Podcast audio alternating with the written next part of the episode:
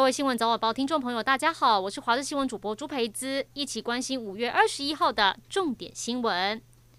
距离东京奥运只剩下两个月，日本疫情却不降温。东京二十一号通报新增六百四十九例确诊个案。为了控制疫情，日本政府宣布特例批准使用莫德纳跟阿斯特捷利康 （AZ） 疫苗，希望可以加速疫苗接种进度。而邻国南韩跟日本一样，宣布把现有的防疫措施延长三周，希望可以控制疫情。另外，东南亚国家马来西亚连续两天创下单日确诊新高，二十一号通报新增六千四百多例确诊。疫情严峻，也让马国政府不得不开会讨论，决定要不要落实更严格的全面性封锁措施。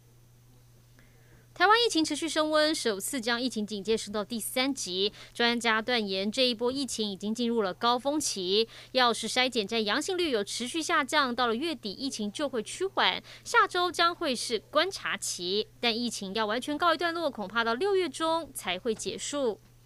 基隆市长林佑称公布确诊者公共场所活动时，按二七四七确诊者连续二十六天从台铁八堵火车站搭乘区间车到万华下车，再走路到万华德意春茶室消费，晚间再搭车北返。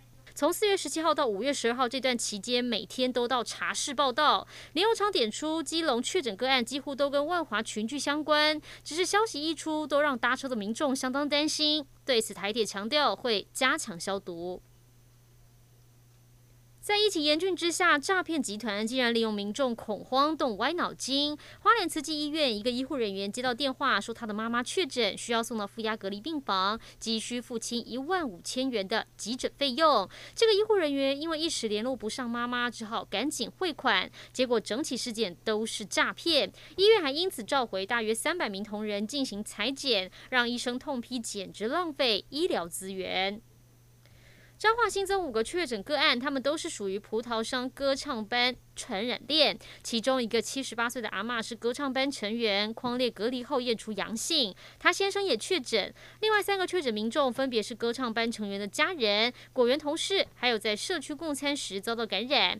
卫生局也特别提到，先前确诊一个女保险员接触的一百零四人当中，有五个人确诊，因此提醒保险直销的从业人员，最好都改电话跟视讯服务，避免直接接触人群。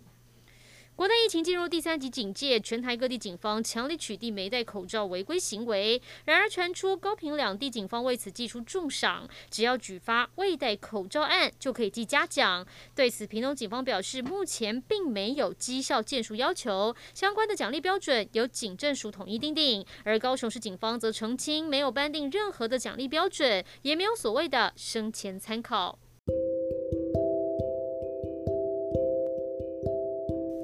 以上就是这一节新闻内容，感谢您的收听，我们再会。